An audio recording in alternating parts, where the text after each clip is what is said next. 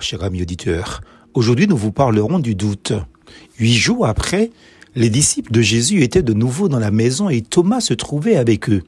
Jésus vint alors que les portes étaient fermées, se tint au milieu d'eux et dit que la paix soit sur vous. Puis il dit à Thomas, avance ton doigt ici et regarde de mes mains. Avance aussi ta main et mets-la dans mon côté. Ne sois pas incrédule, mais crois. Jean chapitre 20, versets 26 et 27. Qui ne connaît pas cet adage très populaire dans mon pays matinique? C'est où qui Saint Thomas? Si ou pas ouais ou pas qu'à En français, c'est toi Saint Thomas. Si tu ne vois pas, tu ne crois pas. Je fais partie de cette liste des croyants les plus heureux de savoir que ce disciple était dans la proximité de Jésus avec les douze apôtres. Franchement, ouf. Et pour cause, Thomas est le symbole, la figure du croyant, même de celui qui est né de nouveau quand il doute. En fait, ce comportement est celui de tout homme, d'une manière générale, qui cherche à voir, qui cherche à comprendre avant de croire. Malheureusement, nous avons toujours tendance à voir dans l'attitude de Jésus à l'égard de Thomas une réprobation, alors qu'en réalité, Jésus ne lui fait aucun reproche pour ses doutes. Tenez, voilà un autre aspect à souligner dans ce récit si prenant. Jésus va dans le sens du questionnement de son disciple, comme il le fait pour nous quand nous doutons.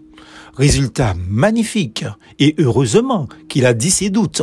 Jésus le prend tellement au sérieux, à tel point que le Christ le laisse toucher ses plaies. Alléluia. Quelle primeur. Avez-vous déjà réalisé qu'hormis les deux disciples sur le chemin d'Emmaüs, à qui Jésus a dit, regardez mes mains et mes pieds, c'est bien moi, touchez-moi, Luc 24, verset 39.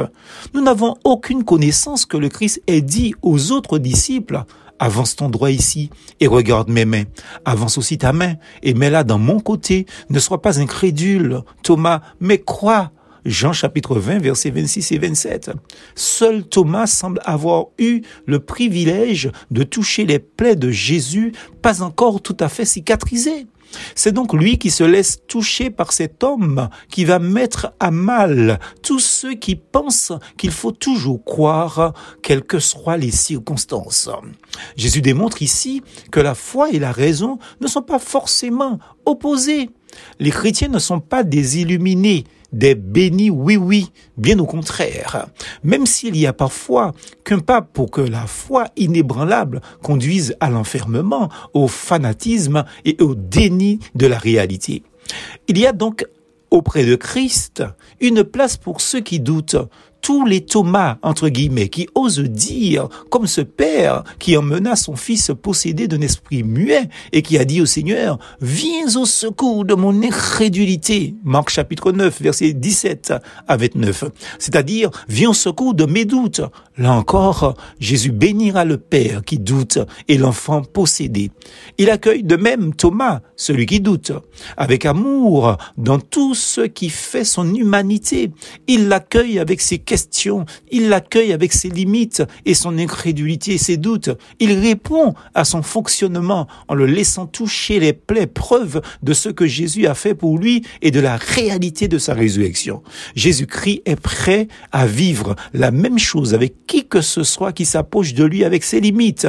Si vous le recherchez avec sincérité, si vous lui dites votre incrédulité, vos doutes, il acceptera de se laisser trouver par vous et le trouver vraiment, une relation avec lui, c'est recevoir de lui une pleine bénédiction. Plus force en Jésus.